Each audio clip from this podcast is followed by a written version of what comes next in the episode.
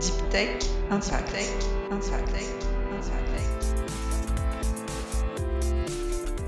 Bonjour, je suis Pierre Serry, ingénieur de recherche au CNRS. Je vous propose de découvrir avec moi les aventures humaines d'entrepreneurs et d'acteurs incontournables de la Deep Tech qui, je l'espère, sauront vous inspirer. Bonjour, bienvenue pour ce nouvel épisode de Deep Tech Impact. Euh, cette semaine, je reçois Anne Blanchard, qui est, alors si je ne me trompe pas, présidente et fondatrice euh, de la société Solenco. Et je vais laisser Anne se présenter euh, très rapidement. Bonjour Pierre, bonjour à tous. Donc effectivement, Anne Blanchard, moi j'ai 30 ans, je suis pédologue et urbaniste. Docteur de l'Université de Rennes et effectivement présidente et cofondatrice de la société Sol Eco depuis presque deux ans maintenant. Alors, tu, as dit, tu, es, tu es dit donc présidente et fondatrice de Sol Co.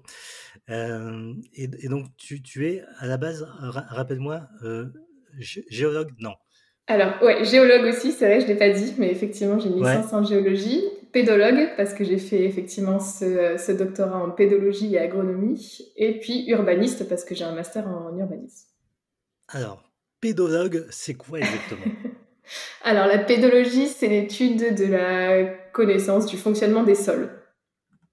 D'accord. Vraiment d'un point de vue. Euh, alors, c'est, euh, si on rentre dans le détail, on peut dire que c'est une sous-discipline de l'agronomie qui est la connaissance effectivement du rapport euh, sol-plante. du, coup, donc, si je comprends, tu, tu, as depuis tes, études quand même un rapport très oh, ancré sur le sol et la terre.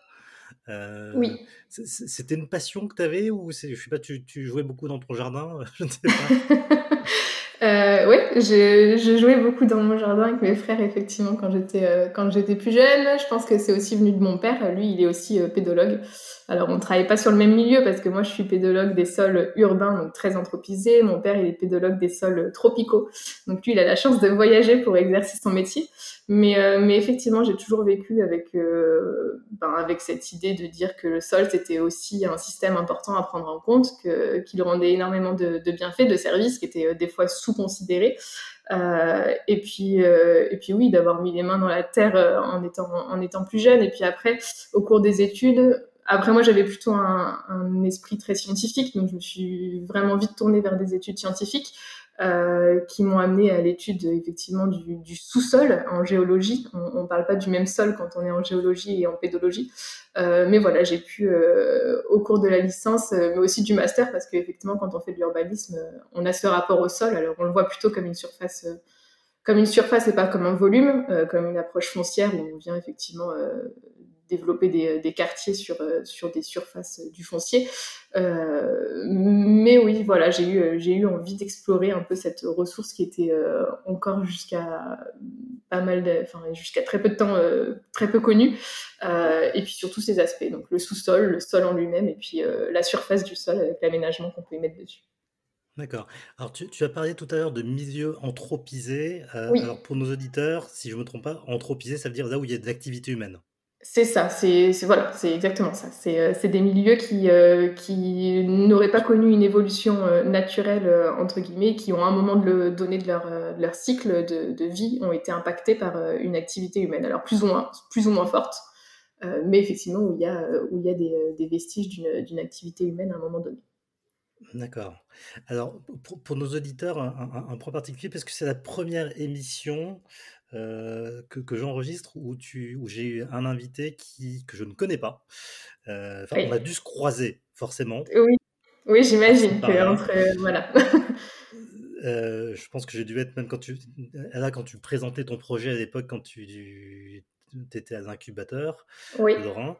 Euh, mais, mais voilà, tu es une des rares personnes, en tout cas, dans, enfin, tu es la seule d'ailleurs, que, je n'ai pas côtoyé, avec qui je n'ai pas eu de moment privilégié, entre guillemets, sans pouvoir détourner cette expression. Mais euh, donc, euh, je, je n'aurais pas d'anecdote aussi croustillante que j'ai pu avoir avec les autres dans cette émission.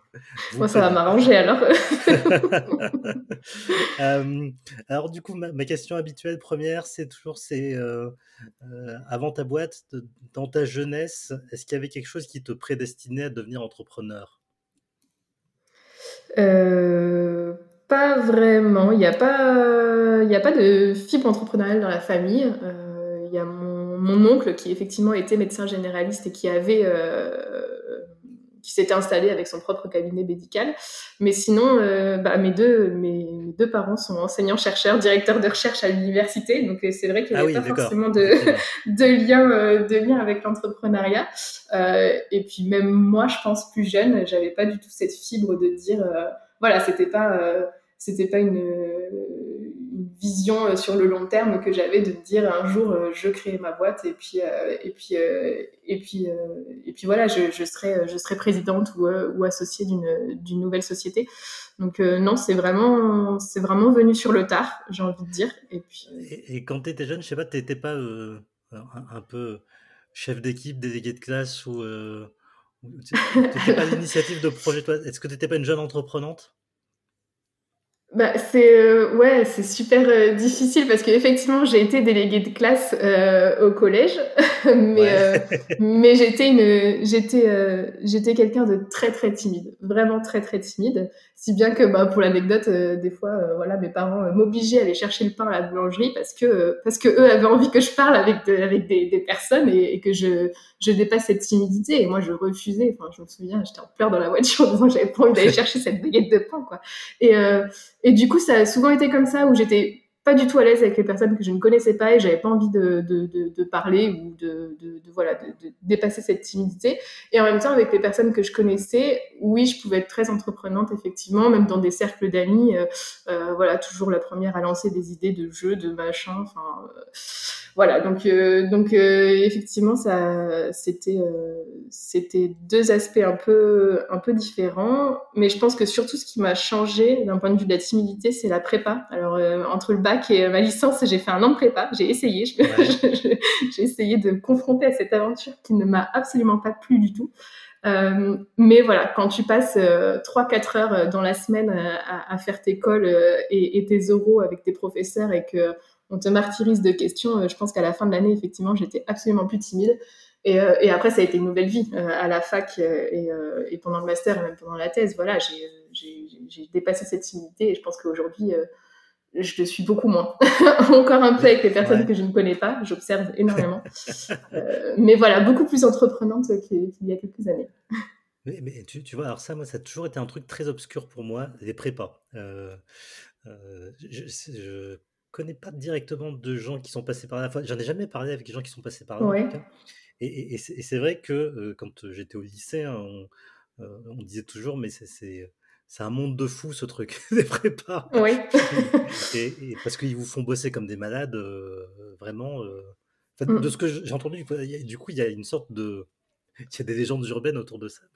non, mais je. Enfin, ouais, ben, moi, j'étais un peu, euh, enfin, carrément comme toi au début. Et en fait, euh, alors voilà, c'est aussi mes parents. Moi, j'étais j'étais une très bonne élève. J'étais, voilà, j'étais euh, souvent première ou deuxième de, de ma classe au collège, au lycée. Et puis, et puis c'est mes parents qui m'en ont parlé.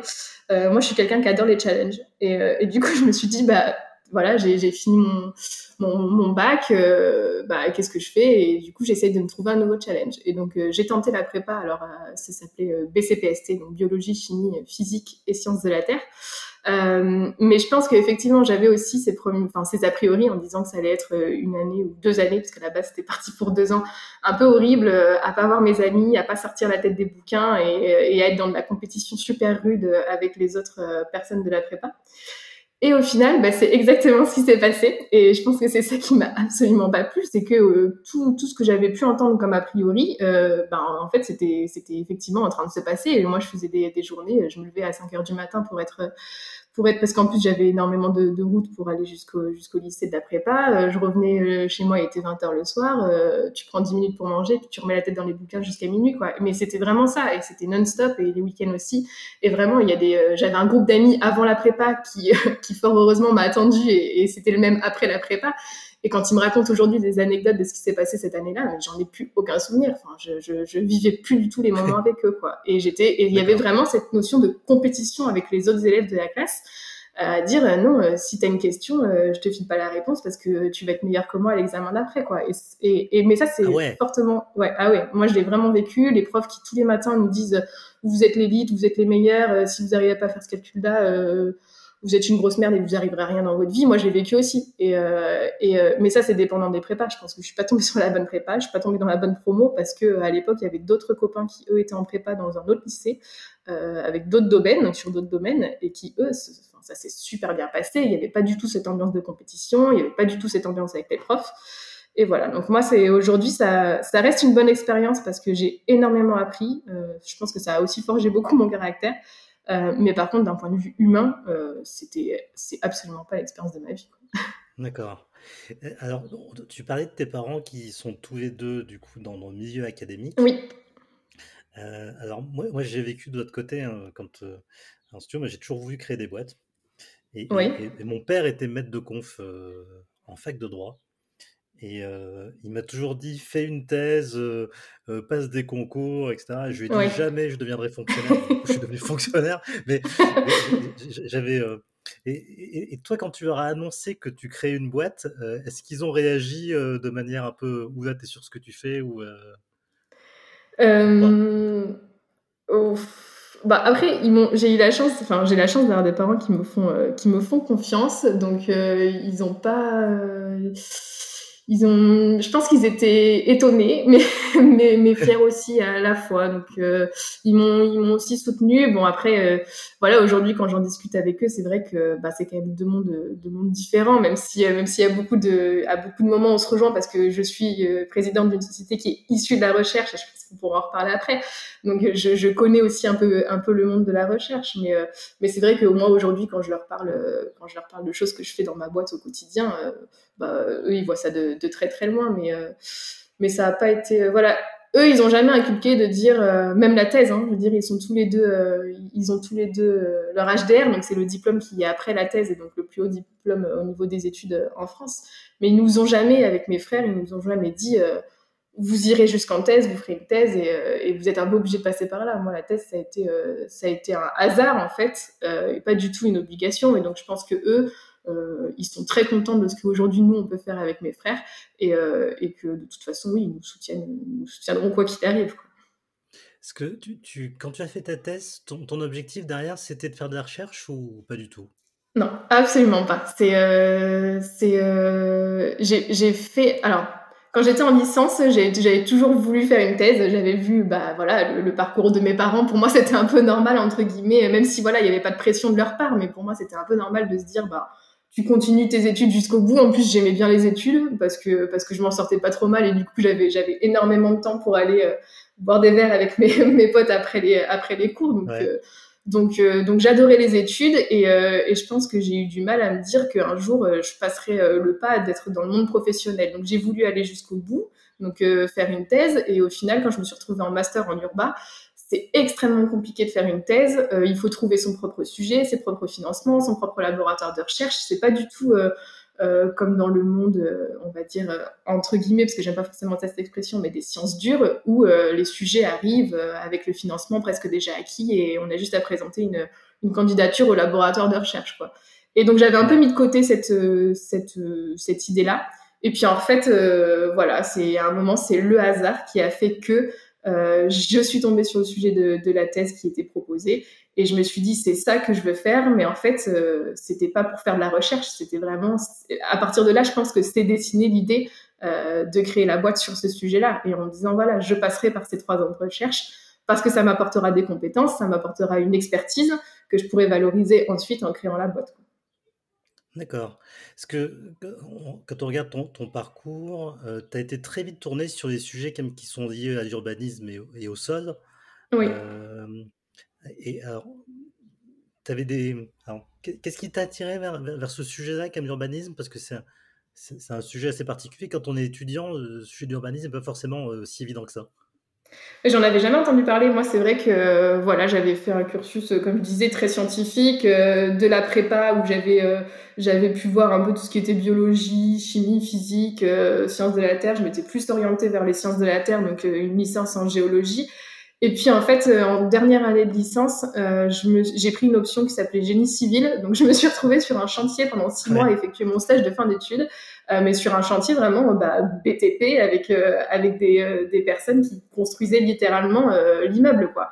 Et, et, en fait, je me suis, je me suis intéressée à ce monde-là. j'ai vu un reportage aussi à l'époque sur, sur la manière dont on pouvait construire les villes, dessiner les villes, les quartiers. Et en fait, je me suis dit, ben voilà, c'est ça que je veux faire. Et puis, j'avais aussi surtout l'envie de.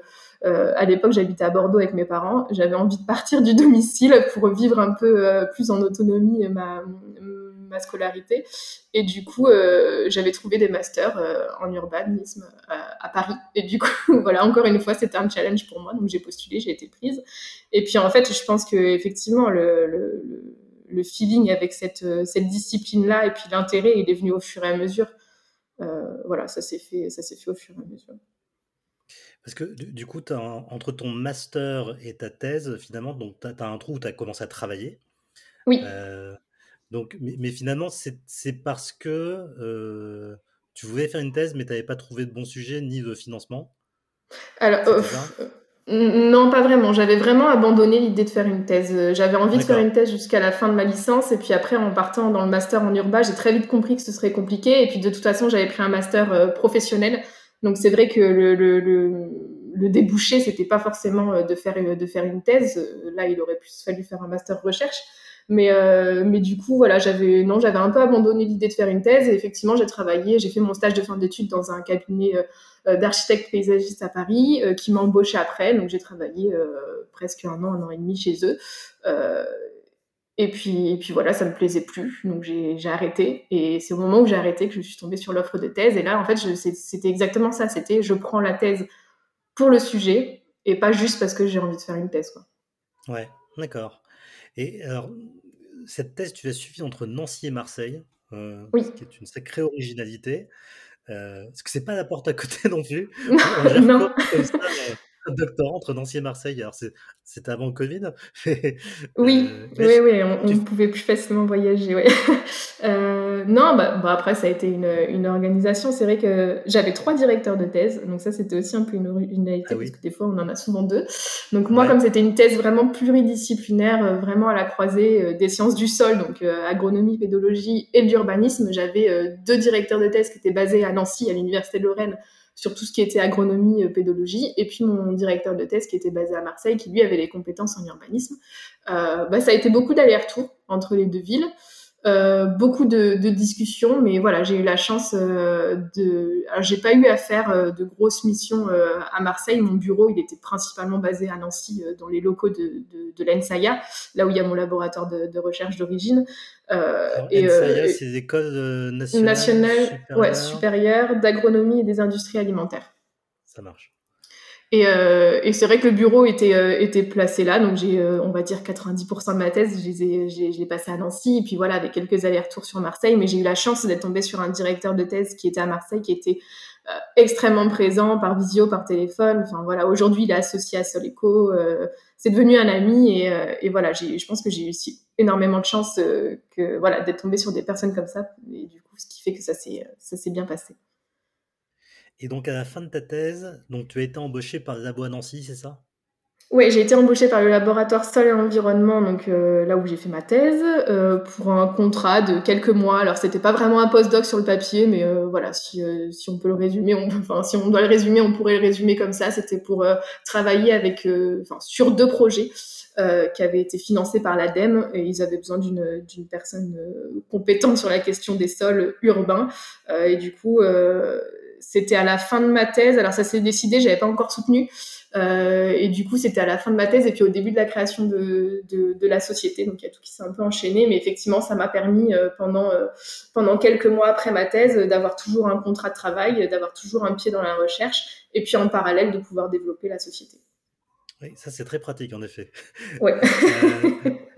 et, et qu'est-ce qui au final dans ce parcours t'a t'a amené ou préparé à la création d'entreprise? Parce que en soi, quand on fait des études d'urbanisme ou de pédologie, euh, on, on, c'est pas une évidence en tant que telle que tu vas monter une boîte derrière?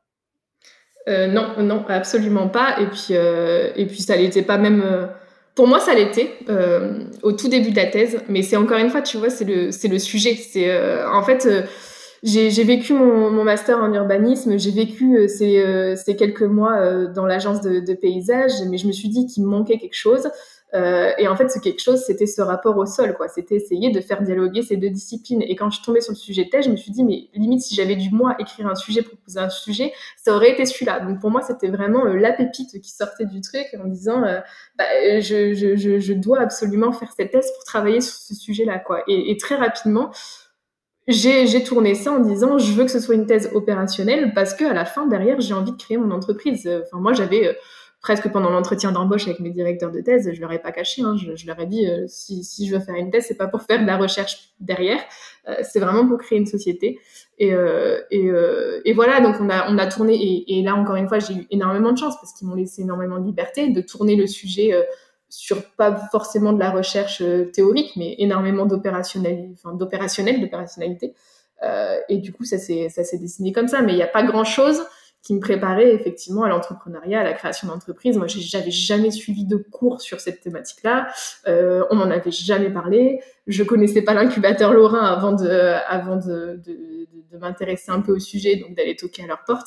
Mais, euh, mais voilà, et c'est vraiment, enfin, franchement, encore une fois, c'est le sujet, quoi. Je pense que je pense que je me serais jamais lancée dans cette aventure-là si, si, si c'était pas pour porter ce sujet-là, quoi. D'accord.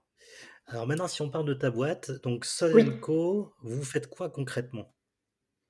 Alors Soleco, c'est une donc, jeune entreprise universitaire, pour donner le terme officiel, donc euh, effectivement ouais. issue de, de, de, la recherche. Euh, nous, on fait, euh, on propose des diagnostics, donc on appelle agropédologiques, donc euh, à la croisée entre l'agronomie et la pédologie, et des inventaires de, biodiversité des sols en milieu urbain pour mieux comprendre le fonctionnement de ces, euh, systèmes, pour mieux valoriser les réponses qu'ils sont capables de fournir euh, aux enjeux de transition écologique. Par exemple, le fait qu'un sol soit capable d'infiltrer de l'eau ou de stocker du carbone pour la régulation du changement climatique ou d'être un habitat de, biodiversité.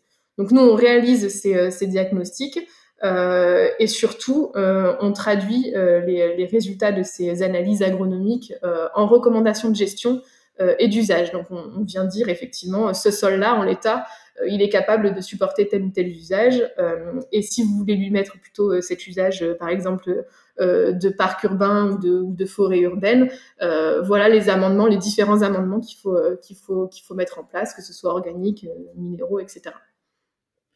Alors, on est quand même dans une micro-niche quand même bien particulière, c'est un, métier très spécifique. Oui. Euh, mais c'est qui vous achète vos prestations aujourd'hui? Alors nous, on travaille, la cible principale, ce sont les collectivités territoriales, euh, qui sont en fait les porteurs des projets d'aménagement, euh, et euh, on passe par le biais souvent des agences d'architectes et d'urbanistes, de paysagistes, qui eux font euh, le, projet. Donc on parle de maîtrise d'ouvrage pour la collectivité qui vient commander euh, son, quartier, euh, son, bout de ville, et de maîtrise d'œuvre pour l'équipe d'architectes paysagistes qui vient lui dessiner le quartier et, et, le construire. Et donc nous on intervient énormément pour ces pour ces acteurs là. et puis on s'est aussi rendu compte que en fait on était missionné par d'autres euh, sociétés privées euh, ou des industriels qui, euh, qui, travaillent sur la question notamment des sols pollués et donc de la refonctionnalisation des sols. Et ça, c'était pas forcément des cibles sur lesquelles on s'était penché au début. En fait, c'est plutôt eux qui viennent vers nous. Donc, donc voilà, on, on, travaille également pour eux aujourd'hui. D'accord. Parce que donc là, vous êtes un peu des sous-traitants finalement de gens qui travaillent directement avec les collectivités. Oui, alors ça dépend des, euh, ça dépend des sujets, euh, mais effectivement, dans, notre, dans notre activité, euh, on répond beaucoup à des appels d'offres, qui sont issus des collectivités territoriales. Généralement, on va dire que oui, dans 70% des cas, on est sous-traitant ou co-traitant euh, d'une boîte de paysage ou, ou d'architecte qui a besoin, lui, quand il monte un groupement, il a besoin d'avoir des compétences en écologie, en santé environnementale et de plus en plus maintenant sur les appels d'offres, c'est aussi demander des compétences euh, en agronomie et en pédologie. Euh, mais il arrive que, euh, on va dire, entre 10 et 20 des, des cas, où ce soit nous-mêmes qui soyons mandataires du groupement. Donc, donc vraiment, on répond en notre nom propre ou avec une équipe que nous, on constitue, parce que de plus en plus, on voit des appels d'offres qui sont directement liés à la question des sols. Quoi. D'accord. Alors, si je devais vulgariser un peu les choses, je suis euh, la commune, enfin, la collectivité, enfin, la communauté de communes de Pétaouchnok. Euh, On va développer euh, un nouveau quartier qui doit accueillir des entreprises industrielles, par exemple. Oui. donc, et, et là, donc, pour faire mon chantier de construction, je vais lancer un appel d'offres auxquels vont répondre des cabinets d'architectes, des cabinets d'urbanisme, je ne sais pas, et qui vont se constituer en équipe. Oui. Vous, et vous, vous êtes un des maillons de cette chaîne, du coup, d'acteurs. Ok, ça marche. Et vous, vous intervenez sur le fait que bah, euh, on ne peut pas faire n'importe quoi avec les sols, du coup, sur lesquels euh, on va construire. Voilà, c'est exactement ça. C'est de dire que, en plus, nous, on a la spécificité d'intervenir sur des sols, comme j'ai dit tout à l'heure, anthropisés, donc qui ont déjà vécu. Des fois, c'est même plus des sols. Euh, ils ont tellement été euh, remaniés euh, parce qu'il y a eu, il y a eu euh, des apports où, où, ils ont été décaissés ou alors ils ont été bétonnés, etc. Donc des fois, on se retrouve avec même, c'est même plus des sols. Enfin, d'un point de vue pédologique, ah, ça a plus la, on, la définition. On ne considère plus ça comme un sol. Ok. Voilà, c'est plus euh, c'est plus appelé comme ça, mais euh, par contre il faut euh, faire refonctionnaliser ce, ce système-là. Et donc nous on intervient pour euh, augmenter la connaissance qu'on a euh, en amont de, des projets sur ces systèmes-là, parce que c'est vrai qu'un sol, bah, on, marche dessus, mais on oublie généralement que c'est un volume, c'est un volume vivant qui a des caractéristiques qui varient à la fois de manière verticale et qui, qui varie aussi beaucoup de manière horizontale. Donc on n'est pas, c'est pas parce qu'on est sur une même ville qu'on va avoir le même sol euh, dans tous les points de, de la ville. Quoi. Donc, euh, donc nous, on intervient pour euh, essayer de lever un peu l'ambiguïté qu'il peut y avoir sur la connaissance de, de, ces systèmes, de ces sols volumes en trois dimensions, euh, et puis surtout pour donner des préconisations qui permettraient euh, de, on va dire, de réduire leur excavation et de, et donc de, de, de proposer des économies au projet donc euh, des économies et financières, budgétaires, mais à la fois aussi euh, des, améliorations en termes de performance écologique. On sait que si, l'usage qu'on donne au sol, il est vraiment adapté aux caractéristiques des sols, euh, généralement, lui, il va mieux fonctionner dans le temps et surtout, il va être plus capable de, fournir les services qui lui permettent de répondre à des enjeux de transition écologique comme l'infiltration de l'eau ou le stockage de carbone. D'accord. Et très concrètement, du coup, donc vous au quotidien, vous apportez de l'expertise intellectuelle, finalement, oui. euh, à tous ces gens qui peuvent en avoir besoin, mais ça, vous, vous, ne touchez pas au sol, entre guillemets, c'est-à-dire vous ne faites pas de prélèvement, d'analyse, etc. Vous ne si. creusez pas. Euh... Si, ah, si, on va, on va sur site. Ouais, ouais, on va, on est obligé, on, on passe, euh, on, on, passe par des interventions sur site où on ouvre ce qu'on appelle des, euh, des, fosses pédologiques. Donc en fait, c'est des gros trous, euh, on va dire, euh, qui font 1,50 m de large et de, long sur, euh, sur un mètre à, 2-3 mètres de profondeur. Et ensuite, on échantillonne. En fait, le sol est constitué de différentes couches. qui n'ont pas la même couleur et pas les mêmes caractéristiques. Et en fait, on vient prélever des échantillons dans chacune de ces couches. Et ensuite, ça, sur ces échantillons-là, on réalise des analyses en laboratoire, donc pour connaître par exemple le pH, le taux de carbone, le taux d'azote, euh, les éléments nutritifs, etc. D'accord, ok. Ah ouais, donc vous, avez, vous faites quand même de, du travail de laboratoire oui. pour analyser tout ça. Quoi. Okay. C'est ça, donc on a, oui, pour une intervention, c'est euh, intervention sur site, donc un travail de terrain, euh, ensuite un passage en laboratoire, et puis ensuite un passage derrière l'ordinateur pour euh, traiter les résultats et puis écrire le livrable, le, le document final qu'on rend. Et alors, quand vous facturez, donc vous facturez directement, alors soit via l'appel d'offres, du coup, c'est la collectivité qui vous paye. Oui. Avec les délais de paiement qu'on connaît dans le public, euh, ou, ou, alors vous, vous, êtes payé directement par euh, le maître d'œuvre, du coup, oui. qui lui chapeaute, euh, qui est, est, qui est le coordinateur un peu de tout ça. C'est ouais, ça. Alors pour nos auditeurs qui connaîtraient pas, parce que c'est vrai que dans le public on entend beaucoup ça, maître d'ouvrage, maître d'œuvre. Oui. Maître d'ouvrage, c'est celui qui commande, et maître d'œuvre, c'est celui qui fait, quoi. Exactement. Ok, super. Euh, Est-ce qu'on peut parler chiffre d'affaires? C'est confidentiel ou c'est peut-être un peu tôt? C'est pas confidentiel. C'est là, on vient de finir le premier bilan, euh, donc le, le, premier exercice de, de Sol Eco. Euh, et voilà, on a, on a réussi à générer du chiffre d'affaires et assez de chiffre d'affaires pour être bénéficiaire dès le premier exercice. Donc, on est assez content. D'accord. Ouais, donc dès la première année, c'est quand même déjà bien. Ouais, c'est ça. bah, surtout vu le contexte, quoi, hein, parce que c'était pas plus le, le, contexte pour se lancer qui était le plus idéal. Euh, c'est vrai qu'on a eu très très peur euh, l'année dernière quand c'est, on avait, euh, on avait quelques mois hein, l'année dernière quand ça a commencé. Donc, donc ouais, on a un peu, on a un peu, on a eu un peu peur, mais, mais maintenant, avec le recul, on s'est rendu compte que, que finalement, on avait réussi à s'en sortir. Tant mieux. Et, du coup, vous êtes, euh, vous avez, vous réussissez à, ah, vous réussissez à vous payer ou vous êtes encore au chômage euh, Alors moi, je me, ouais, je me, je me verse euh, une rémunération depuis janvier de cette année. Donc effectivement, j'ai vécu pendant un, an et demi sur les allocations chômage. On a le, on a la chance en France de pouvoir bénéficier d'allocations chômage après chômage, pardon, après après, euh, bah, moi, après avoir fait ma thèse. Donc, euh, donc voilà. Et, euh, et, et, donc, on est deux à plein temps chez Soleco. Donc, il y a aussi Quentin Vincent, qui est le directeur général de, de, de Soleco, qui lui est actuellement encore sur les allocations chômage, mais qui va passer salarié dans, dans, quelques mois, soit le mois prochain, soit le mois d'après. Donc, D'accord. Bon, c'est vrai que vous êtes encore une jeune entreprise, donc il faut aussi le temps que tout ça puisse. Bah, ça marche par phase. Ouais, c'est ça.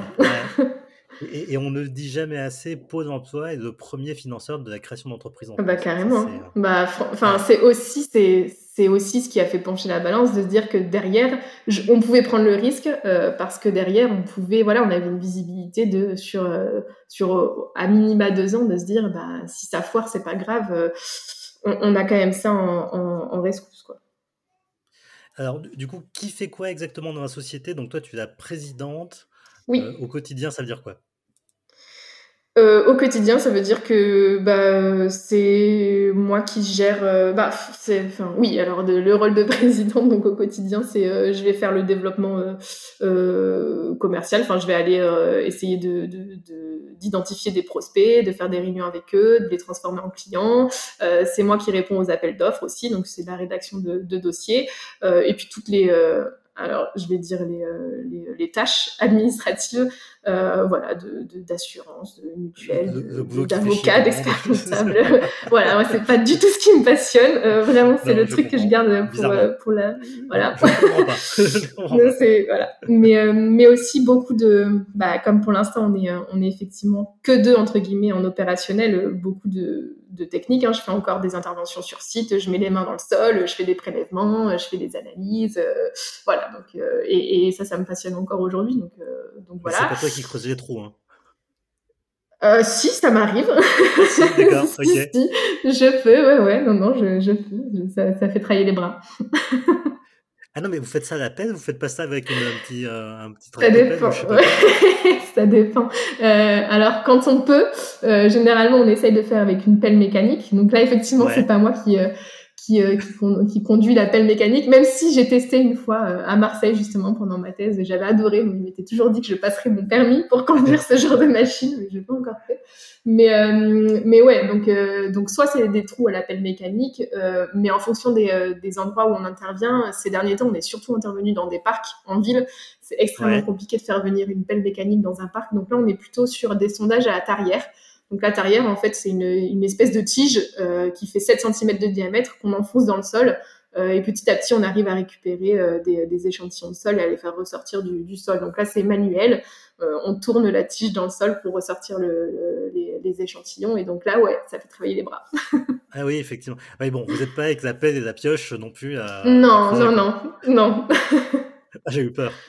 Non, non, ça va. Je me suis dit, on a quand même des techniques modernes. Ok, d'accord. euh, alors, donc, vous, vous, êtes donc deux cofondateurs, c'est ça? Ah, On est cinq cofondateurs. Ah ouais, cinq cofondateurs. donc, les autres cofondateurs, du coup, sont, sont toujours dans la recherche, c'est ça? C'est exactement ça. On est, on est cinq cofondateurs, on est deux en opérationnel, donc euh, Quentin Vincent qui est directeur général et moi-même je suis présidente, et puis trois euh, enseignants-chercheurs de l'université qui sont consultants scientifiques. Donc ça veut dire qu'ils peuvent, euh, selon la loi, apporter X%, donc avant c'était 20% de leur temps de ouais. recherche à la consultance de la société. Et, et Quentin, concrètement, il fait quoi lui au quotidien?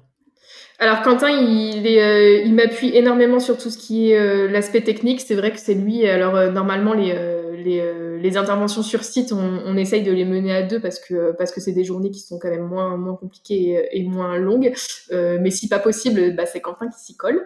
Euh, et puis lui, il est vraiment dans, dans toute la partie interprétation des résultats. Enfin voilà, c'est lui qui va décortiquer les résultats issus des analyses, qui va les traiter statistiquement, qui va écrire le livrable et, que moi je vais relire et puis envoyer ensuite au client. donc il m'appuie sur ça. Il fait beaucoup aussi de recherche et développement. On a pas mal d'outils euh, qu'on est en train d'essayer de, développer. Donc lui, il est vraiment sur cet aspect euh, ben, technique. Et puis j'ai de la chance parce que c'était pas forcément dans ses missions au début, mais il s'occupe euh, énormément d'un aspect administratif que moi je déteste, qui est la, gestion de la compta, de la trésor.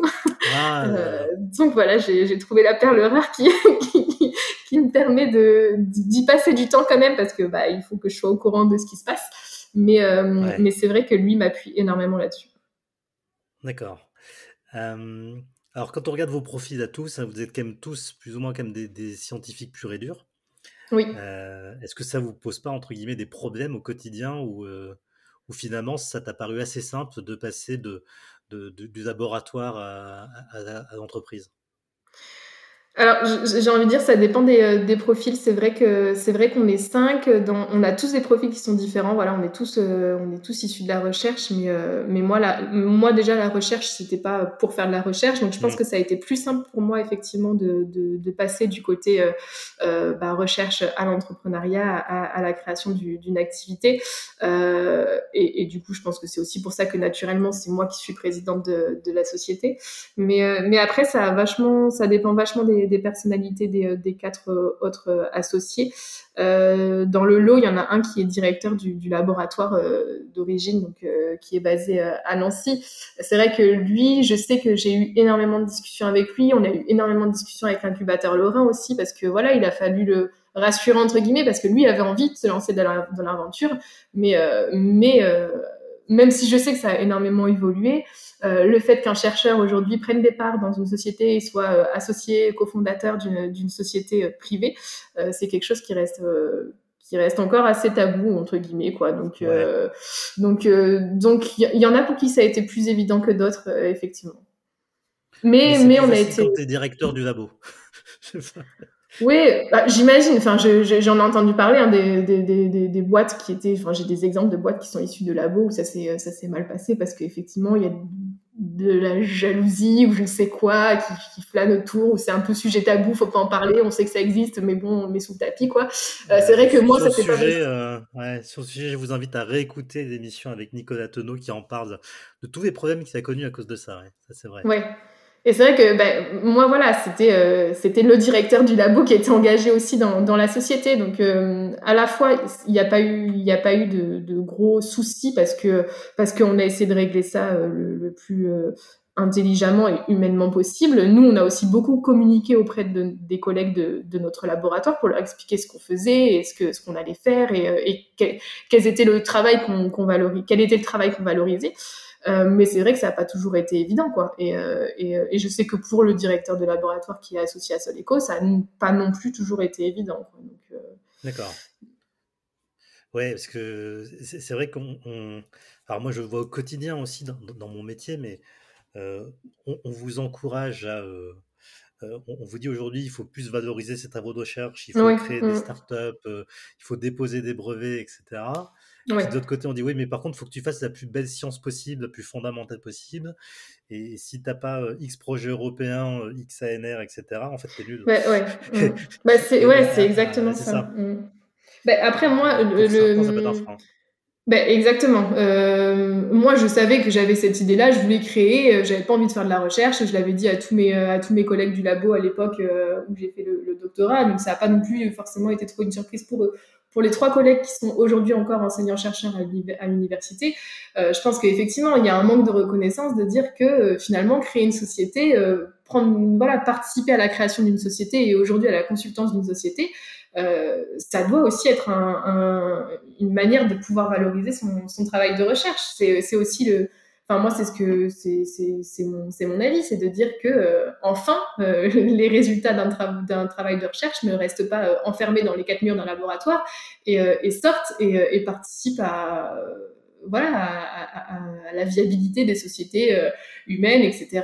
Et, que enfin, ces résultats puissent trouver euh, de quoi vivre et, euh, et améliorer tout l'écosystème dans lequel on vit actuellement. Et aujourd'hui, je pense qu'il y a un manque de reconnaissance sur sur les chercheurs qui, qui effectivement continuent à faire de la recherche mais décident de la valoriser. Alors, ils écrivent toujours des, des articles scientifiques, euh, ils répondent toujours à des, à des appels à projets pour monter des gros projets euh, nationaux, européens, internationaux. Euh, mais, euh, mais sur leur ligne de CV, je suis même pas sûre qu'ils mettent qu'ils ont participé à la création d'une société et qu'ils sont aujourd'hui consultants scientifiques dans une société parce que parce qu'en France, c'est pas encore c'est pas encore valorisé à sa juste valeur tu, vois, j'en parlais justement ce matin avec un copain euh, chercheur qui, est extrêmement euh, frustré dans sa carrière aujourd'hui, il a mmh. la quarantaine, euh, il n'a pas eu son concours de directeur de recherche. Le gars rapporte des millions d'euros avec des énormes contrats industriels dans son labo. Mmh en fait, finalement, on lui reproche de ne pas faire de la base science. tu vois, il travaille trop avec les industriels. Et, moi, ce que je dis toujours, c'est dans un labo, il faut des gens qui font vraiment de la science très fondamentale, à côté de gens qui font des choses très appliquées. Et c'est le mix de tout ça qui fait la richesse d'un labo. Sauf que, bah, exactement. ceux mmh. qui sont récompensés ne sont pas toujours. Euh, c'est un peu toujours les mêmes. Bah, c'est ouais, exactement ça. Mmh. Ok. alors, quand on va sur votre site ou sur ta page LinkedIn, je vois que vous vous présentez comme un bureau d'études. Et quand on voit vos activités, ça semble logique. Est-ce que tu te considères toutefois comme une boîte techno? Et est-ce que tu te reconnais dans le, le fameux terme à la mode qu'on utilise beaucoup aujourd'hui, deep tech? Euh, alors, je vais te répondre oui et non. Alors, euh, oui, aujourd'hui, je me reconnais dans le, dans le terme deep tech et, euh, et, on est une boîte techno, effectivement. Mais, mais je pense que si tu m'avais posé la question il y a quelques mois auparavant, je t'aurais dit non.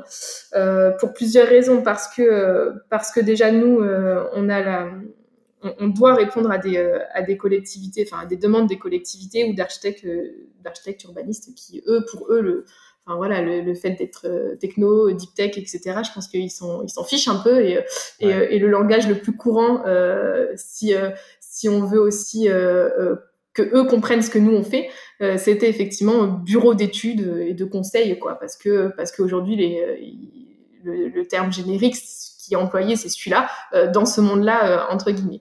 Par contre, voilà, on valorise euh, fortement le fait qu'on est issu de la, de la recherche, euh, qu'on valorise plus d'une dizaine d'années de recherche euh, et, et, donc de techno. Euh, et, et, ça, je pense que j'en avais conscience au début, mais je le mettais peut-être pas assez en, en avant. Et, et, et c'était c'est une discussion que j'ai eue avec Boris Warnier. Euh, qui m'a qui m'a fait comprendre de ça, de, l'importance aussi de, la techno qu'on avait développée et qu'on mettait aujourd'hui en œuvre pour, euh, continuer à développer les activités de Soleco et, euh, et que et que voilà c'était c'était aussi ce qui faisait la force et, et, et l'innovation et que et que et qu'on était issu de ça. Donc c'est vrai qu'aujourd'hui je m'y retrouve un peu plus. je me retrouve plus dans le terme dans le terme deep, tech, ouais. Mais mais je le mets pas forcément en avant quand je quand je parle effectivement avec les clients ou les prospects. Ah ouais, alors pour, pour, pour nos auditeurs, hein, Boris Warnier, qui est le spécialiste euh, dans notre région de tout ce qui touche à la levée de fonds et aux entreprises de croissance. Oui. Euh, c'est une personne juste remarquable, un être humain exceptionnel, je dis, euh, si tu nous écoutes Boris. Et je, je le qualifie toujours de meilleur d'entre nous, c'est-à-dire dans tous ces gens qui accompagnent les, gens dans la création, dans le développement de leur boîte, c'est vraiment quelqu'un de, de, vraiment super et que je dois bloquer un créneau avec lui pour interviewer parce que vraiment quelqu'un de. On a la chance d'avoir ce genre de personnes dans notre région. C'est bah, mm, c'est exactement ça. C'est euh... mais tu vois, on en, on en, parlait tout à l'heure. C'est aussi qu'est-ce qui pousse à, à, à passer le pas. C'est le fait de pouvoir être accompagné par des personnes comme ça. Alors Boris Warnier, moi, il m'a, il m'a énormément aidé et, euh, et, je me souviens la première fois que je l'ai vu, euh, il m'a impressionné. J'ai eu peur en disant mais, mais euh, il connaît tout sur sur tout et puis il a des questions mais tellement pertinentes mais qui moi m'ont déboussolé. Ah oui, alors, il prend un malin plaisir à challenger tous les projets ouais, avec mais des voilà, questions mais... bien précises et bien ça. ciblées quoi. Mais qui font tellement réfléchir après et, et moi c'est sur ça aussi que j'ai voilà, comme je te disais, hein, la compétence de l'entrepreneuriat, etc. J'y connaissais mais absolument rien avant de me lancer. Et, et c'est des personnes comme Boris, comme même Natacha de, de l'incubateur Lorrain, qui m'ont qui m'ont aidé et qui m'aident encore aujourd'hui à, à, à, prendre en compétence sur ces aspects-là. Donc j'en profite pour les remercier aussi. si, si, nous écoutent, ils ont intérêt à nous écouter. C'est ça. On parle, on parle, de à chaque fois. euh, et, aujourd'hui, du coup, comme tu, dis que tu es une entreprise deep tech, tu te considères comme tête, tu travailles comment avec la recherche publique? Au-delà d'avoir euh, dans ton board, du coup, des, euh, des, gens euh, encore dans la recherche, tu as encore des relations particulières avec la recherche publique? Alors euh, oui et non. Alors euh, en fait moi je me ferme je me ferme pas de porte. Si je vois qu'effectivement il y a un moment une opportunité euh, et pour un laboratoire de recherche et pour nous euh, de pouvoir faire une, une collaboration, euh, ce sera avec grand plaisir. Euh, par contre ma volonté c'est vraiment de prendre de prendre mon envol, de pas voilà je sais qu'il y a des entreprises qui qui, qui sont issues de la recherche et qui et qui aiment garder ce lien fort avec la recherche. Euh, moi, je me pose encore la question. Je sais que dans mon développement, à un moment, j'ai envie que Soleco vive et pas euh, et pas euh, et pas qu'on dise euh, encore dans 10 ans Soleco c'est comme un peu le laboratoire sol environnement. J'ai envie qu'on soit une entité à part entière et, et, et qu'on vive. Donc donc c'est vrai que on a encore énormément, même en interne, de projets de recherche et développement. Donc, on travaille encore avec des laboratoires de recherche. On a aussi, ben voilà, on est issu du laboratoire Sol Environnement, donc on avait euh, au départ l'intention d'avoir une, une, convention de partenariat euh, entre le laboratoire et, et Sol Eco. Au final, tu vois, ça s'est même pas fait, donc pour X et Y raisons, mais, euh, mais aujourd'hui, ça nous pousse encore plus à nous dire que, ben voilà, il faut qu'on devienne autonome, euh, qu'on prenne notre envol et que, euh, et que voilà, on crachera jamais sur euh, le monde de la recherche, on est issu de là. Et comme je dis, je me ferme pas de porte. Si, si demain il y a un très beau projet qui peut se construire avec de la, avec, avec un laboratoire de recherche, ce sera avec grand plaisir que je travaillerai et que, et que je prendrai du plaisir à travailler avec. mais voilà, aujourd'hui, nous, on essaye de faire vivre Sol Eco en allant chercher des clients qui, nous, qui nous payent, quoi. Ouais. oui, c'est important. Voilà, très résume, ouais. Et est-ce que tu as du, du coup un, un, plan clair sur l'avenir de ta boîte, un projet pour grandir? Ou est-ce que tu as envie de rester une, une entreprise de taille très humaine qui ne veut surtout pas trop grandir? C'est, Je sais pas si tu as des visions euh, là-dessus. Euh, alors j'ai pas, euh, ouais, j'ai pas envie que, j'ai pas envie d'être euh, 250 ou 500, mais euh, mais j'ai quand même envie de, de grandir. Alors j'ai effectivement une vision stratégique à, court et moyen terme pour le développement de, de Soleco. Je continue aujourd'hui de la de la de la bosser, de la perfectionner. Euh, mais oui, j'aimerais j'aimerais alors à taille humaine, voilà, j'aimerais que d'ici quelques années on soit 30, 40, voilà. Si si dans 10 ans on est 50 chez Soleco et que et qu'on n'est pas implanté qu'à Nancy, mais qu'on peut avoir euh, euh, des antennes euh, dans le sud-ouest et dans le et dans le nord-ouest, ce sera ce sera avec grand plaisir. Et et, et c'est pas pour le coup ça l'histoire des antennes dans d'autres villes c'est pas c'est pas vraiment forcément ancré dans la vision stratégique, mais je sais que ce sera une, une, une envie que j'aurai toujours un peu et que dès lors que l'opportunité pourra se poser, je, je, je, foncerai dessus avec, euh, avec plaisir. Quoi. Mais, euh, mais voilà, au moins euh, voilà, se, se développer et, et, et, et, et, grandir. Et, puis voilà. Parce que, alors, du, du coup, je, je, je, pense à un truc, ça, mais donc, tu, tu, toi, tu viens de Bordeaux, ouais. euh, enfin, du, des coins de Bordeaux, tu t'es, es reparti, enfin, t'es parti sur Paris, et ensuite, tu as atterri dans le nord-est, et un tout petit peu sur Marseille. Euh, qu'est-ce qui t'a fait finalement euh, implanter ta boîte ici, à Nancy? Plusieurs raisons, à la fois professionnelles et personnelles. Euh, professionnelles parce que parce qu'il y avait le réseau qui était là. J'avais euh, j'avais effectivement euh, développé un réseau euh, à Nancy. Euh. alors quand je faisais ma thèse, j'ai pu intervenir sur des sites de projets d'aménagement. Donc j'avais effectivement développé un réseau finalement de prospects qui sont euh, devenus des clients de Soleco après. Donc donc c'était beaucoup plus simple pour avoir des premières références de, de projets pour aller en chercher mmh. d'autres euh, après. Euh, le réseau aussi de, de, de l'entrepreneuriat. Enfin, moi, j'ai pendant ma thèse, euh, euh, presque à la moitié de ma thèse, j'étais en discussion avec l'incubateur Lorrain, euh, le PIL, le pôle étudiant entrepreneuriat de, de Lorraine. Et, et, et voilà, c'est tout ça qui fait que finalement, c'est beaucoup plus simple d'implanter sa thèse enfin sa, société, pardon, à l'endroit où on, connaît ces gens et où ces gens gravitent, et puis à la fois des raisons personnelles parce que mon conjoint avait été muté sur Nancy au moment où j'ai fini ma thèse, ah et puis que lui pouvait pas pouvait pas rebouger avant quelques années. Et voilà, je me suis retrouvée. Euh, j'avais toujours dit que je, je rentrerais à Bordeaux euh, après mes trois années de doctorat. Et puis, euh, et puis trois, quatre ans après, ben, je suis encore là. ouais, bah, tu sais, moi, il y, y, a 15 ans, quand je suis arrivé à Nancy, premier truc que j'ai dit, bon, je fais mon CDD de 10 mois, après je me barre. Ben voilà. et puis bon, finalement, voilà. Non, mais on s'attache. Non, mais c'est vrai que c'est une, voilà, une très belle ville. Les gens sont super ouverts, super sympas. Et puis, et puis il y a plein de, plein de choses à faire. Donc, donc on reste. et alors, tu te reconnais comment, toi, dans ce qu'on appelle la French Tech et le terme un peu galvaudé de Startup Nation aujourd'hui tu, tu vois dans cette génération-là où tu t'en fous?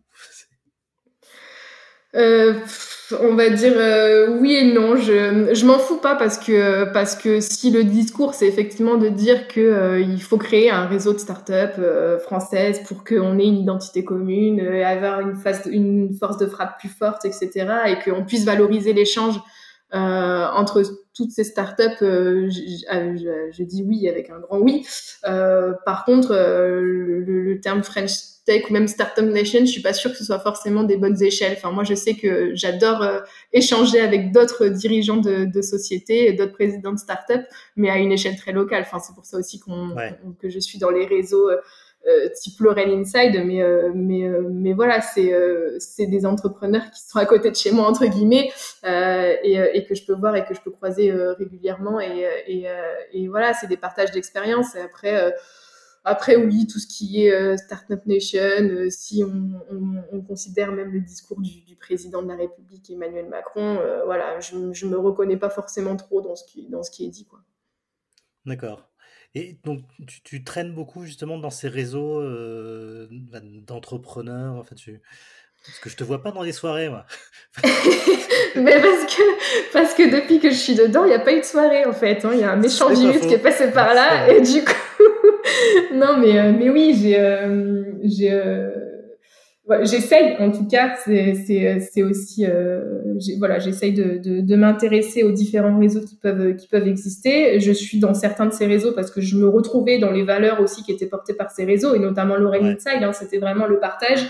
Euh, le partage d'expérience, mais dans, la, dans, dans, de la bonne humeur. Et, euh, et j'essaye au, au, plus de suivre les, euh, les événements qu'ils organisent. Et, et je trouve que c'est formidable d'avoir comme ça des, des moments où à la fois on peut monter en compétence sur un sujet et puis des moments beaucoup plus libres où effectivement le temps d'une soirée tu peux partager trois verres avec un si tu conduis avec euh, avec euh, avec des personnes qui sont finalement au quotidien qui vivent les mêmes galères que toi quoi et les mêmes et les mêmes joies que toi. Mais euh, mais voilà j'essaye et, et, moi c'est aussi un côté humain qui m'importe énormément. J'ai besoin de cet aspect social et humain et, et voilà c'est vrai que depuis quand on s'est créé. Et après, il y a eu le Covid euh, euh, quelques mois après. Et donc, euh, effectivement, ces, ces moments-là manquent. Et, et, et, moi, j'ai qu'une hâte de pouvoir les retrouver et de pouvoir voilà, rééchanger en vrai avec, avec toutes ces, ces, ces personnes. On a tous hâte d'être en 2025. Bah ouais. Dieu, non. euh, alors du coup, quand on travaille dans le domaine de l'urbanisme, on a forcément comme client et comme euh, réseau aussi la, la, puissance publique. Oui. Euh, et comment est-ce que tu fais pour rentrer chez eux et comment tu fais encore pour convaincre les collectivités, alors notamment pour leur dire, bah voilà, l'expertise scientifique de pointe, vous en avez besoin, c'est un must-have pour vous. Oui. Euh, parce que, alors moi, pour avoir travaillé aussi en collectivité dans, dans plusieurs anciennes vies, mmh euh, dès, dès qu'on touche au, au, au, sujet un peu euh, innovation, expertise scientifique, etc., on a des services techniques qui sont purs et durs, qui ont surtout pas envie d'entendre parler de ça. Ouais, ça fait, ça, ça fait un peu peur. Euh, oui, non, en fait, euh, j'essaye, euh, j'essaye de m'adapter. C'est vrai que c'est vrai que l'argument, euh, l'argument expertise scientifique, c'est un argument dont on est fier et, et qu'on met en avant. mais moi, je le mets en avant dans mes rendez-vous prospects clients. Je le mets en avant quand vraiment je comprends que la personne, elle est, elle est entre guillemets assez ouverte d'esprit pour pouvoir l'entendre parce que c'est vrai que des fois ça fait peur. J'ai l'exemple, hein, j'ai répondu à un appel d'offres pour, une, pour former des, des agents d'un service espace vert d'une collectivité dans l'ouest de la France. Euh, et euh, on a retenu mon dossier à l'écrit, puis on m'a très vite convoqué à l'oral. Et puis euh, la première question, ça a été de dire vous proposez des ateliers qui se fassent en sciences participatives, donc c'est-à-dire la formation en fait de ces agents sur le terrain. Euh, mais vous mettez énormément l'aspect scientifique, expertise scientifique en amont. Euh, bon voilà, euh, il faut quand même qu'ils comprennent ce qui se passe. Euh, le but c'est pas de, enfin voilà, il y avait il y avait cette, cette appréhension et cette cette hantise de dire euh, ça va être trop compliqué, ils vont jamais rien comprendre, ça va encore être du du charabia avec des mots super complexes et et le message va pas passer. Et et donc oui, ça existe, mais au final on arrive à les on arrive à les rassurer. Euh, et puis à la fin, c'est ce qui fait la plus-value parce que bon, déjà aujourd'hui sur le domaine sur lequel on travaille, comme tu l'as dit, c'est un marché de niche. Euh, on est, on est, on est pas beaucoup, voire très très peu à, avoir des compétences là-dessus. Moi, quand j'ai fait mon étude de marché, euh, j'ai trouvé un concurrent. Euh, je pense qu'aujourd'hui, il y en a un peu ah plus, mais, mais en direct, j'ai trouvé un concurrent. Et, et, et, donc, nous, pour se différencier, il fallait qu'on mette cet aspect, cet argument issu de la recherche, valorisation de techno en avant. Donc, donc voilà. Mais mais ça devient finalement à la fin, oui, un, un argument de, de, différenciation. Et puis surtout, euh, on passe, enfin je passe énormément par la sensibilisation en amont parce que parce que à la fois même sur le sujet des sols, euh, en fait ça va dépendre de l'élu, ça va dépendre de la collectivité territoriale et euh, il y en a qui s'en foutent mais royalement et qui encore aujourd'hui me regardent droit dans les yeux en me disant mais le sol je peux mettre ce que je veux dessus, je m'en fous. de toute façon mon usage il va, il, voilà si si limite je modifie à 100% mon sol pour qu'il réponde à l'usage, euh, je, m'en fous quoi, je le ferai.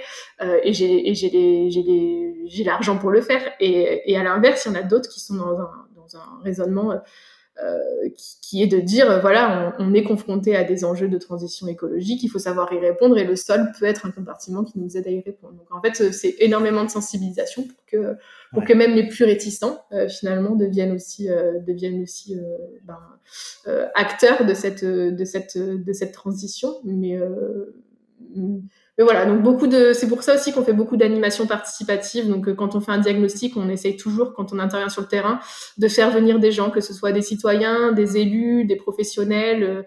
Euh, on fait venir les gens pour qu'ils voient en vrai ce que c'est qu'un sol, qu'il y a différentes couches, que c'est un sol, même au sein d'un même parc, euh, il peut y avoir plusieurs sols et que c'est important de les prendre en compte. Donc, énormément de sensibilisation pour, euh.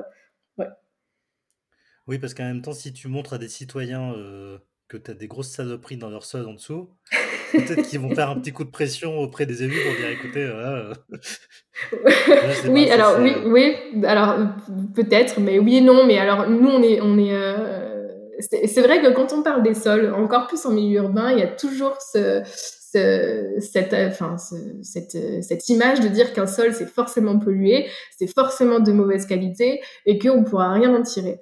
Nous déjà ce qu'on répond c'est qu'on ne travaille pas sur la pollution des sols. Il y a, d'autres entreprises qui, euh, qui travaillent pour, euh, pour euh, évaluer cette pollution et le risque de transfert et donc de, contamination aux sociétés aux sociétés humaines. Mais nous on ne travaille pas dessus donc finalement on leur dit que tout ce qu'on pourra trouver, ce serait que du bénéfice et qu'on s'occupe pas de regarder ce qui pose problème. Mais, euh, effectivement, le nombre de, jardins partagés euh, euh familiaux qui sont euh, qui sont créés entre l'autoroute, la voie de chemin de fer et, et, la grande surface, voilà, et où on se rend compte 5 10 ans après que les sols sont pollués.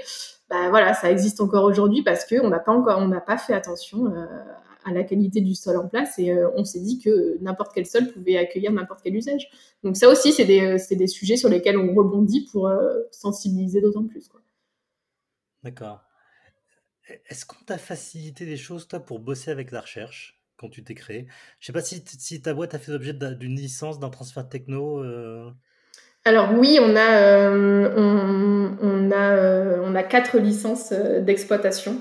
Euh, donc on a... Ah oui. Ouais, donc on a travaillé avec la SAT. Euh, donc voilà, Société sur. Euh... d'accélération de transfert de technologie. Oui, c'est ça, qui s'appelle maintenant la SAIET, d'ailleurs, tu m'y fais penser. Euh, voilà, je. Non, je ne vais pas dire qu'on m'a facilité les choses. C'est euh, très compliqué, c'est encore très compliqué aujourd'hui. Euh, ça a été très compliqué, c'est encore très compliqué. Moi, je trouve que ça prend énormément de temps. Euh, enfin, il y a un moment, euh, voilà, c'est quand même nous, on transfère de la techno que, que nous, on a développé pendant nos travaux de, de recherche. Et, et, deux ans après la création de la boîte, alors qu'on a anticipé, on a essayé d'anticiper les choses le plus en amont possible, bah, c'est toujours pas réglé, quoi. Donc, donc ouais, ah oui, c'est toujours pas réglé. Non. D'accord. Et, et, limite, on vous aura reproché d'avoir créé la boîte alors que c'est toujours pas réglé, non?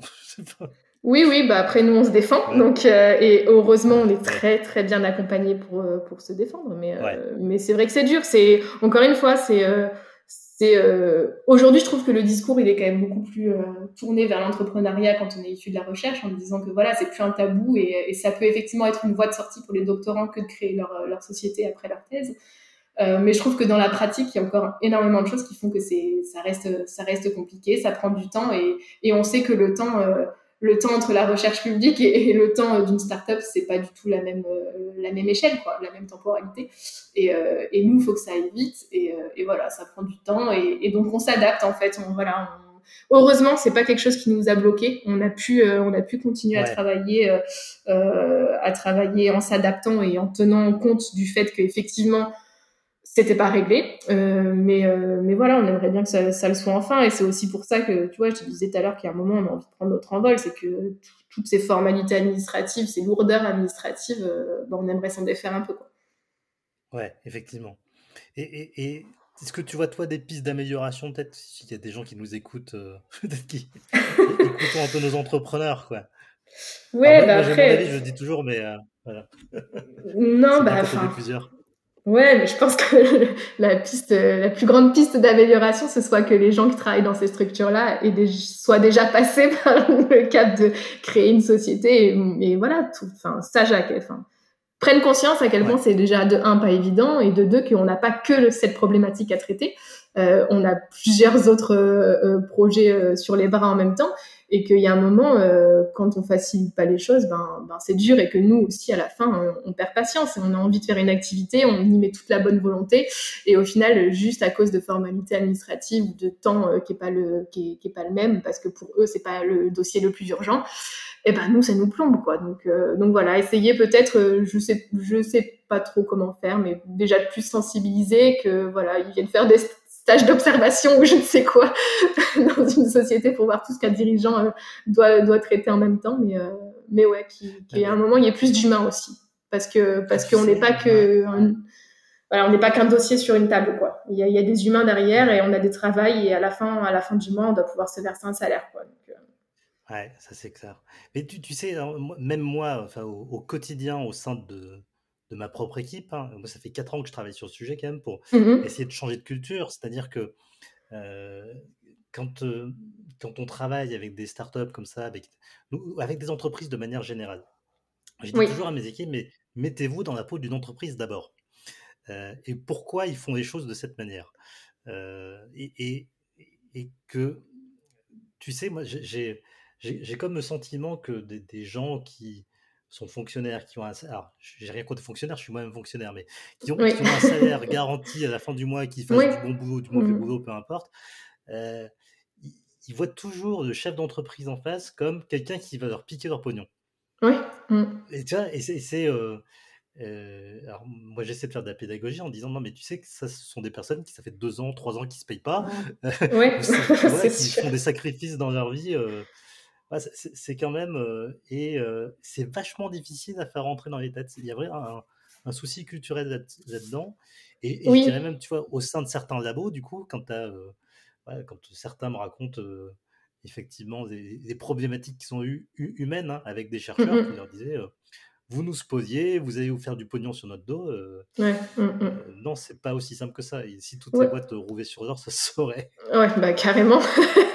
Surtout dans les. Oui, enfin, oui, oui. Enfin, moi, je fais pas, je fais pas ça parce que j'ai envie de, de, bien gagner ma vie, quoi. Je fais ça parce que ça me passionne et, euh, et, au final, ma vie, je la gagne moins bien que si j'avais, euh, si aujourd'hui j'étais enseignant chercheur à l'université. Mais c'est vrai que tu parlais de la culture de l'entrepreneuriat et je pense que sur ça, il y a encore un gros, gros, gros effort à faire en France sur cette question-là. Et je pense que déjà, ça arrangerait énormément de choses et ça faciliterait beaucoup plus le dialogue.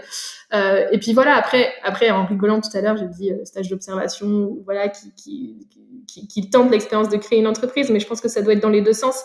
Je pense que nous, on entend aussi tellement d'histoires que, voilà, on nous dit, fais attention, ça va être compliqué, euh, on nous prévient en amont, mais et donc on part peut-être avec aussi un état d'esprit qui n'est pas le bon et, de dire qu'au final il faut plus de dialogue et, euh, et, que et que l'acculturation elle vient des deux côtés, elle vient également du leur de dire que effectivement mettez-vous dans la dans la peau d'un chef d'entreprise à un moment donné, mais d'une autre aussi de dire bah effectivement ils ont aussi plusieurs projets, euh, plusieurs dossiers à gérer et, et bah, ils essayent de faire comme ils peuvent quoi. Donc je pense que c'est c'est pas tout noir ou tout blanc, c'est pas que de l'un côté, euh, que d'un côté ou que de l'autre. C'est euh, c'est une acculturation à faire et, et effectivement, je pense qu'il y a de gros gros gros efforts euh, à faire en France sur ce sur ce sujet-là.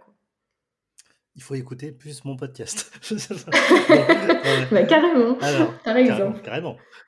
euh, alors, on passe à la partie développement personnel maintenant de cette interview. Euh, comment tu fais, toi, pour garder ton équilibre vie privée, vie pro? Parce que je suppose que tes journées sont assez chargées. Ouais, mes journées sont assez chargées. Euh, bon, alors après la vie, euh, la vie perso, la vie privée, euh, dans, dans, la crise qu'on vit actuellement, ben, elle est fortement réduite. Hein. Moi, effectivement, j'ai ma, ma, famille n'est pas présente dans la dans la région, donc moi ça fait ça fait ça fait six mois que j'ai pas vu mon père et, et, et, plus de six mois que j'ai pas vu ma mère, mais mais voilà, c'est bah, on, s'adapte et, du coup ça me prend aussi moins de temps ces côtés vie privée euh, parce qu'en fait je peux plus les vivre non plus. J'ai été contrainte de, de, pouvoir les vivre. Euh, mais par contre voilà j'essaye euh, en temps normal entre guillemets j'essaye d'être quelqu'un de très organisé euh, donc j'organise mes journées de travail où euh, voilà, je me fixe des, des, objectifs euh, par journée et par semaine. Je sais ce que j'ai à faire et, euh, et, et, je sais que je termine ma semaine quand ça c'est fait. mais je m'en mets pas trop non plus. Je sais, avant j'étais comme ça, à m'en mettre trop et puis et puis ça devenait des, des journées insupportables. Et aujourd'hui je me dis bah je fais je fais comme je peux, je fais assez pour que ça tourne, mais j'en fais pas trop non plus et, et j'essaie d'être surtout efficace sur les journées. Donc en fait, euh, je, travaille, je sais pas moi, j'ai aussi assez de liberté parce que je suis, euh, je suis, je suis mon propre patron entre guillemets, mais je commence entre 8 et 9 heures le matin, je finis entre 19h et 20h le soir. Mais après, je travaille pas le soir quand je rentre ou quand je suis, quand je ferme l'ordinateur euh, bah, tu toujours un, un, regard sur les mails pour voir effectivement s'il n'y a pas un gros, une grosse urgence à gérer. Mais je, je, je travaille pas le soir et, euh, et j'essaye de, de, me garder euh, des, des, moments dans le week-end où je peux effectivement euh, partager des, des, moments avec, avec des copains qui, eux, sont pas du tout dans, cette, dans, ce, dans ce monde-là et qui finalement me permettent aussi d'oublier euh, ces, euh, ces, moments de, de, stress et de, et de, et de pression et donc euh, d'avoir beaucoup plus d'énergie pour attaquer la semaine la semaine qui vient après quoi. Euh, voilà. Et puis après voilà s'il y a des week-ends où, où effectivement je dois me lever à 6 heures un dimanche matin parce que j'ai un dossier à finir bah je le fais. Et pour moi c'est pas une contrainte c'est c'est du plaisir parce que parce que j'adore ce que je fais. Et mais j'ai pas non plus envie que voilà ça ça ait trop d'impact notamment sur mon conjoint. Donc donc j'essaye de, de, de gérer au mieux les choses. Mais j'ai aussi la chance de de pas avoir de salariés encore, euh, de beaucoup de salariés euh, dans, dans Sol Eco. Mm. Donc, euh, bon, c'est une chance. Et, et des fois, en, rigolant, en en rigolant, j'en parle avec des collègues et je dis que, que, que moi, j'aimerais bien en avoir parce que j'aurais peut-être moins de boulot la journée parce qu'aujourd'hui, j'ai l'impression de tout gérer. en une personne quoi mais mais voilà c'est j'ai, j'ai, je suis pas non plus encore maman donc donc finalement je peux encore me permettre d'allouer plus de temps à, à, à Soleco quoi et, tu utilises non peut-être des outils de productivité pour euh, que tu pourrais conseiller éventuellement? Alors, je suis en train, en plein dans le sujet. Donc là, je suis en train de faire euh, une, bibliographie de tous les outils qui peuvent, euh, qui peuvent exister. Euh, notamment, enfin, moi, je recherche aussi beaucoup des outils euh, bah, qui automatisent beaucoup les, choses et des outils de, de gestionnaire de, de, tâches et de, de missions, justement, pour voir les projets. Alors, je sais qu'on m'a énormément conseillé euh, Trello et que, et que j'ai commencé à regarder ce que, ce que ça donnait. Donc, je ne l'ai pas encore mis en place, je ne l'ai pas encore testé, donc je ne pourrais pas forcément faire un retour euh, pratique sur, euh, sur l'outil. Ouais. Euh, mais, euh, mais voilà. Mais en tout cas, moi, je suis persuadée, moi, je suis quelqu'un de très, très, très organisé. Pour moi, l'organisation, c'est la clé de tout. Et, et me, me doter d'outils comme ça, je pense que voilà, c'est, ça te permet de gagner énormément de temps sur ces aspects-là et donc de pouvoir allouer du temps à d'autres, à d'autres sujets. Mais moi, en fait, moi, j'utilise ce genre d'outil pour pallier à mon bordel, justement. Chacun sa, voilà, son utilisation. Parce que justement, je suis quelqu'un de très désorganisé et euh, trop, et, et si j'ai pas euh, justement des choses qui me rappellent des choses, ah c'est foutu. Ah bah, super intéressant. Tu me dis, tu fixes des objectifs en début de semaine. Euh, moi aussi, toujours. Hein, je, mais je charge tellement la, la, marque que du coup, jamais, je, jamais je ne remplis tous les objectifs. Moi, mais moi, c'est pas possible. ah, oui, moi, c'est pas possible parce que si j'ai pas fini les objectifs à la fin de la semaine, mais je dors pas, je, je, continue. Donc, ah c'est pour ça qu'à un moment, je me suis dit, ah oui, moi, si je ferme l'ordi et que j'ai pas fini toute la to-do list de la journée, je peux pas, je me sens pas bien, il faut que je rouvre l'ordi et que je finisse le truc, quoi. Donc, euh. Alors, si ça peut te rassurer, tu vois, moi, euh, moi, je ne dors pas à partir du moment où j'ai reçu le courrier de huissier qui me dit euh, Vous pas payé. Votre contribution foncière des entreprises. Euh, ouais, ah oui. non, il faudra vraiment que je trouve une solution pour ça, c'est pas possible. Euh, est-ce que tu. parce que l'entrepreneuriat, c'est un apprentissage constant. comment tu fais, toi, aujourd'hui, pour encore et toujours apprendre au quotidien? Alors, je, je, je suis pas quelqu'un qui lit énormément. J'ai, j'ai, enfin, du coup, j'ai peu de temps dans ma journée pour lire et le soir, euh, si j'essaye de lire, je m'endors en 2 minutes 30. Donc, euh, de toute façon, j'avance pas beaucoup sur les livres. Euh, j'écoute beaucoup de, de, podcasts quand je suis, euh, voilà. C'est très bien. en voiture ou, euh, euh, le matin euh, quand je me réveille ou, des choses comme ça. Donc j'écoute beaucoup et puis je, je, je parle, j'échange avec des vraies personnes qui ont vécu des expériences et c'est pour ça, tu vois, que je te disais aussi que que j'essaye d'être au, plus dans les, dans les réseaux qui se passent au niveau, au niveau local parce que parce que parce que pour moi c'est ça la source d'apprentissage la, la, meilleure quoi. C'est de discuter d'échanger avec des personnes qui ont vécu la situation qui peuvent qui, qui sont capables de te faire un retour d'analyse et qui et, toi plus tard tu sais que ça va te servir. Et, euh, et donc ça. Et puis euh, et puis j'essaye de d'apprendre aussi euh, notamment on a candidaté pour être dans, les, euh, dans la troisième promotion de l'accélérateur du Grand Est qui s'appelle Scalinov. Donc, on a été retenu. Donc, euh, c'est aussi des, euh, des ateliers euh, mensuels, des, des, des, réunions de travail sur des, des, sujets très particuliers. Et moi, c'est vrai que bah, il m'apporte aussi, toute l'équipe m'apporte aussi énormément. Donc, j'apprends comme ça. Et puis, en parallèle, j'ai aussi suivi, enfin, je suis la formation HEC Challenge Plus, donc qui est dispensée par HEC à Paris. Euh, et voilà, et c'est des sources d'inspiration. Enfin, les, euh, les, les, mecs qui interviennent dans les cours, c'est des sources d'inspiration. Voilà, donc ça, c'est, aussi, ça te dit que une fois par mois, pendant trois quatre jours, tu dois être à Paris, et donc tu mets entre parenthèses euh, ta boîte. Et, heureusement que moi j'ai Quentin qui, qui l'a fait tourner en parallèle et, que je peux me consacrer, consacrer sur ces trois quatre jours à apprendre en fait et à constamment apprendre. D'accord. Euh, alors, juste curiosité, euh, parce que je sais que tu, tu écoutes, euh, tu es une fidèle auditrice de, de, de, nos podcasts. Est-ce que y a, tu as découvert des choses en écoutant certains de nos invités ou voilà, est-ce que ça t'a, il y a des choses qui t'ont inspiré dans ce que tu as pu entendre? Bah, je trouve que, alors je les ai pas forcément tous, tous, tous écoutés, mais j'en ai écouté beaucoup effectivement. Et mais, euh, mais, promis, je me rattraperai. Mais, mais, euh, mais oui, je trouve que déjà l'expérience de, vie d'un entrepreneur, euh, je trouve que c'est, moi ça me passionne et, les personnes que pu avec qui tu as pu échanger sur les premiers podcasts, je les trouve, je les trouve passionnantes. Et, et voilà, et moi, enfin, j'en ai, j'en ai beaucoup appris euh, en les écoutant. Il y a des choses que je savais déjà parce que voilà, aussi, j'arrive maintenant depuis, depuis quelques années à, mettre en pratique et à force d'avoir entendu le discours une fois, deux fois, trois fois, bah, ça, ça commence enfin à rentrer. mais j'en apprends, j'en apprends constamment. Et puis, mais plus que sur des aspects, tu vois, outils ou, ou, ou projets ou des choses comme ça. C'est vraiment l'expérience humaine euh, qui, euh, qui pour moi est, est, formidable. Et, euh, et, je me dis, euh, tu vois, je te disais tout à l'heure, moi je suis, j'ai 30 ans, j'ai, enfin, j'ai pas encore une vie de famille où je suis maman, j'ai pas de salarié à gérer, mais moi je, je, je, je regarde avec des, enfin, beaucoup d'admiration ceux qui sont capables d'être effectivement à la tête d'une entreprise avec euh, avec euh, quelques salariés et, euh, et qui en rentrant chez eux le soir arrivent à gérer leur vie de famille le mieux possible quoi. Donc moi sur ce témoignage enfin sur ce, ce sujet-là, le témoignage d'Anne-Sophie par exemple, il m'a il m'a énormément ouais. touché quoi. Donc donc voilà. Effectivement, ouais, j'apprends j'apprends constamment. et, et du coup est-ce que l'aventure entrepreneuriale t'a appris quelque chose sur toi-même? Ah oui Oui, alors moi j'étais à, la base quelqu'un mais qui n'était absolument pas patiente. Je, déteste attendre, je ne comprends pas ce, ce, truc de dire euh, bah, je vais attendre pour qu'on me donne une réponse ou pour qu'on me donne, je sais pas, je, je... pour moi c'était au-delà de mes capacités. Et finalement, en fait, on se retrouve, moi je me retrouve, je suis obligée, quand on répond à un appel d'offres, on est obligé d'attendre un mois, des fois deux mois ou trois mois avant d'avoir une réponse. Euh, quand on fait un échange avec un prospect, ben, euh, au bout d'une semaine, deux semaines, trois semaines on n'a pas de nouvelles, ben, on se dit c'est mort.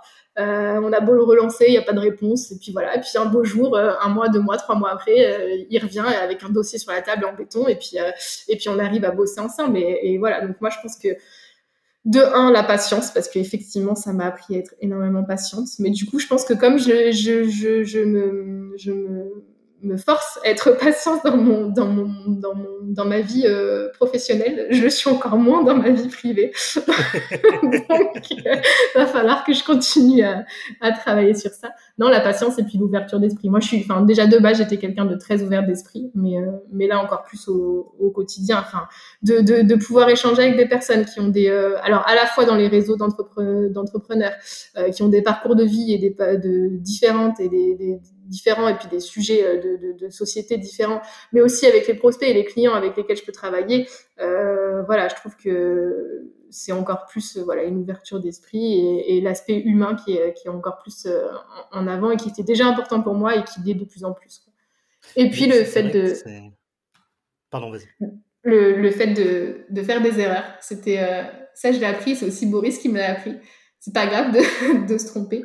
Mais, euh, mais voilà, c'est aussi en se, trompant qu'on apprend. Et moi, au début, euh, c'était impensable pour moi que me dire que je, je, gagnerais pas un appel d'offres ou quoi. Et au final, on se rend compte qu'il y en a plein qu'on perd et, euh, et c'est pas grave, ça nous apprend ça, et on en tire du, du bénéfice. Quoi. C'est, ça nous aura appris à travailler avec d'autres personnes, à, faire des rencontres professionnelles, à se créer un réseau. Et, et, le but ultime, c'est pas forcément de, remporter l'appel d'offres derrière, c'est vraiment d'avoir construit ce réseau-là.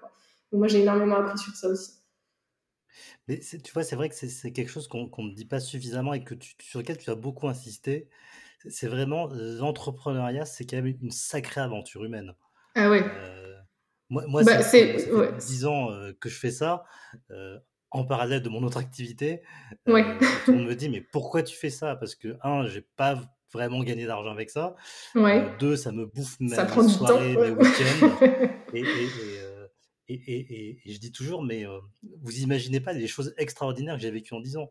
Et pour rien au monde, je, je, je ne lâcherai ça, quoi. Bah, c'est exactement ça. Enfin, que mm. je me calme. pour ton équilibre euh, vie pro, vie perso, enfin vie, euh, ouais, vie perso aussi. Mais, euh, mais c'est exactement ça. Et moi, quand j'entends des, il y a plein de chefs d'entreprise aujourd'hui, de présidents qui, qui se disent, moi, mon objectif, c'est de revendre ou de me faire racheter et d'avoir un, un statut qui soit moins stressant au quotidien entre guillemets. Moi c'est quelque chose que j'imagine pas du tout mais parce que peut-être aussi je suis au début que voilà je suis une jeune entreprise j'ai pas de j'ai pas de salariés etc mais moi euh, moi pour rien au monde je lâcherai ce que je suis en train de faire actuellement. C'est c'est une aventure humaine mais extraordinaire. Euh, je pense que je vis ma plus belle vie depuis que je suis devenue entrepreneur et, euh, et clairement j'ai absolument pas envie de, plus faire partie de ce monde là quoi. D'accord. Allez, mot de la fin, on n'arrive jamais, à tenir les une heure, c'est pas grave. Euh, de, le film que tu conseillerais, peut-être qui serait inspirant pour euh, des entrepreneurs en herbe? Euh, Alors moi j'ai, c'est pas un film qui est récent, il est sorti il y a quelques années. Il s'appelle Joy. Euh, et en fait, c'est tiré d'une histoire vraie, mais surtout le message du film. Alors, c'est euh, c'est une femme, euh, une mère au foyer qui qui qui a inventé à un moment le ballet, un ballet serpillière, et qui et qui ah veut le présenter, ouais, qui veut le présenter dans une émission de téléachat pour pour que tout le monde puisse puisse l'acheter quoi.